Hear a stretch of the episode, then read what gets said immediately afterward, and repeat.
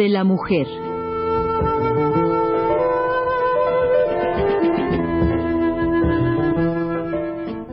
Por Elena Urrutia.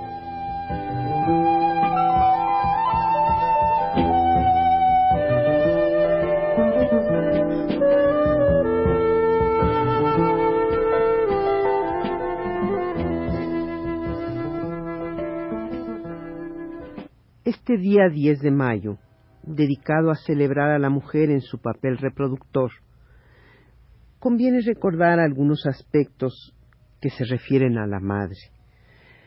Para ello, doy lectura a una nota mía al libro Yo tu madre, el problema de los hijos que pasada la adolescencia no abandonan el hogar, por Christian Collange el libro Yo tu madre en una traducción del francés por Juan L. Basols, publicado por la editorial Seix Barral y una primera reimpresión en México en 1986. Sabíamos, sí, que las crías del ser humano son las que más tiempo tardan para poder sustentarse de manera autosuficiente. Sin embargo, en los últimos años venimos observando que ese periodo no ha hecho más que prolongarse. No tardará mucho para que veamos aparecer estudios sistematizados que arrojen luz sobre este fenómeno, estableciendo las causas de su aparición y prevalencia. Por lo pronto, Christian Collange, en su libro Yo tu madre, el problema de los hijos que pasada la adolescencia no abandonan el hogar, intenta explicarse y explicar, poniéndolo por escrito, este hecho a todas luces nuevo y generalizado en una cierta clase media de países industrializados y también de algunos en vías de desarrollo. El que los hijos e hijas, a la edad en que todavía no hace mucho, ya habían dejado la casa paterna, sea para casarse, sea para vivir solos, a esa misma edad y aún años después, en estos tiempos continúan viviendo en ella. Y es claro que esta convivencia de jóvenes que dejaron atrás hace algún tiempo la adolescencia, con padres en la medianía de la edad, no es de ningún modo una fácil convivencia. Parecería que la relación tan conocida, tan experimentada por generaciones, del padre y la madre con sus hijas e hijos pequeños y aún con los jóvenes, no es un patrón de relación que sirva cuando éstos crecen. Parecería que aquello que funcionó más o menos ya no sirve cuando los hijos son mayores.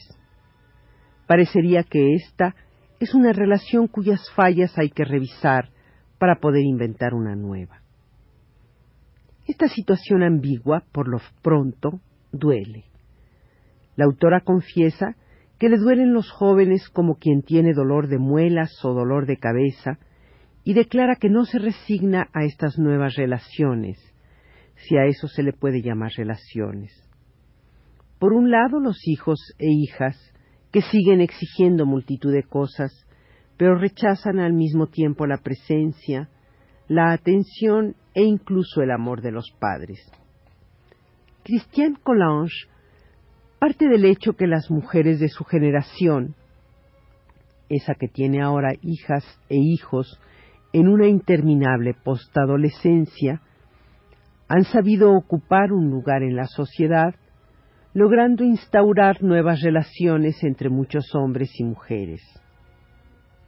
Sabe que intentar liberar a la mujer del yugo de su papel impuesto por tradiciones multiseculares no fue de ninguna manera fácil, y esto tal vez le da fuerza para emprender una nueva lucha, atreviéndose a confesar lo inconfesable, que ama a sus hijos, pero que se siente una madre frustrada y nada orgullosa de serlo. Resulta que ahora parecería que son los jóvenes los que se comportan como machos. Los y las jóvenes presentan todas las características del machismo. Afirmación de legítimos derechos, poderes de seducción, exigencia de servicios de calidad, egocentrismo exacerbado, agresividad en el lenguaje y en las relaciones, carencia de espíritu de colaboración, etc. Esas mujeres que lograron que su pareja comprendiera que por la noche, luego de una jornada de trabajo, estaban igualmente cansadas que ellos, y que la carga doméstica podía ser más llevadera si se compartía. Resulta que ahora esas mismas mujeres tienen que emprender una nueva lucha con estos jóvenes, sus hijas e hijos, que se comportan como si fueran machos. La brecha, el foso generacional, según Christian Collange, tiene dos orillas. No solo están de un lado los jóvenes que sufren por las malas relaciones con sus padres, sino también estos que se sienten rechazados por sus hijos y que no logran comunicarse con ellos. Si bien es cierto que según el epígrafe del libro que cita la frase de François Dolto, son los padres los que quieren a sus hijos y no los hijos a sus padres, Christian Collange afirma estar convencida de que para vivir, dice, tengo menos necesidad de ti que tú de mí. Y se exclama, es tu dependencia la que me pesa, no la mía. Y aquí aparece una vez más, a propósito de las y los jóvenes, algo que el feminismo puso en evidencia flagrante. La independencia económica modifica sustancialmente las relaciones entre las personas. Es muy difícil exigir la propia libertad cuando no se está en condiciones de asumir el peso del propio sustento o por lo menos una parte de la supervivencia material. Como modalidad peculiar en esta generación que creció estimulada por una educación liberal, el culto por la autodeterminación, los planes de la escuela activa, Collange señala que ha creado una generación, que se ha creado una generación de artistas, de actores y actrices, de cantantes, de fotógrafos, de trabajadores para radio y televisión, de bailarinas, de creadores y dibujantes de historietas, para quienes ha sido más importante expresar sus dones antes que desarrollar todas sus capacidades.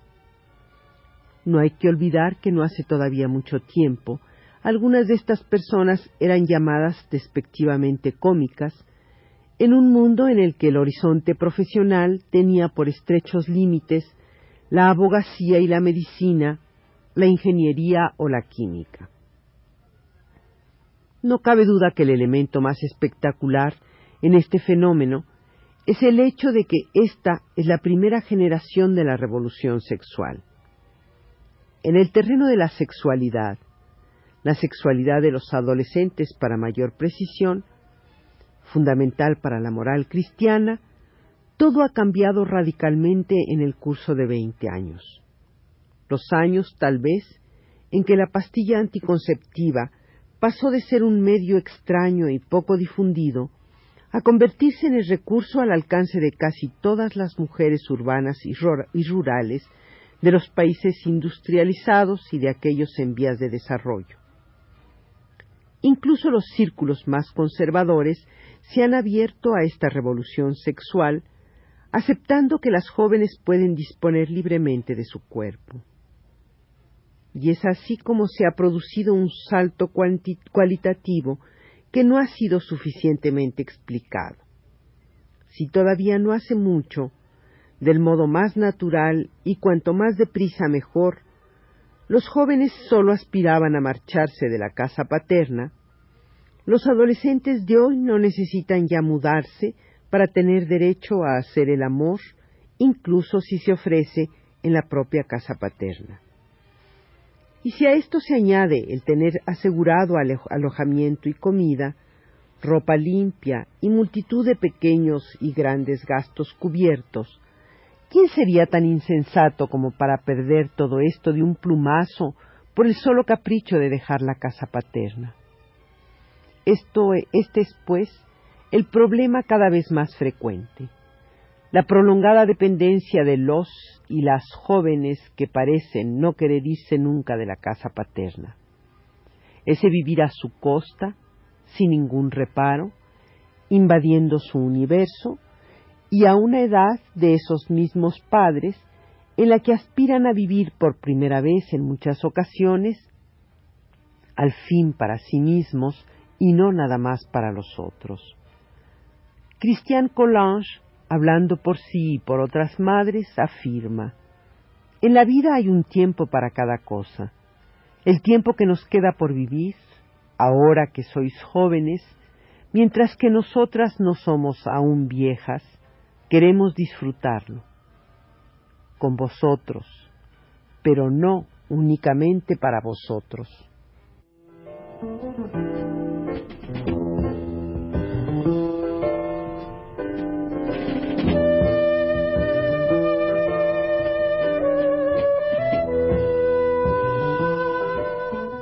Foro de la Mujer.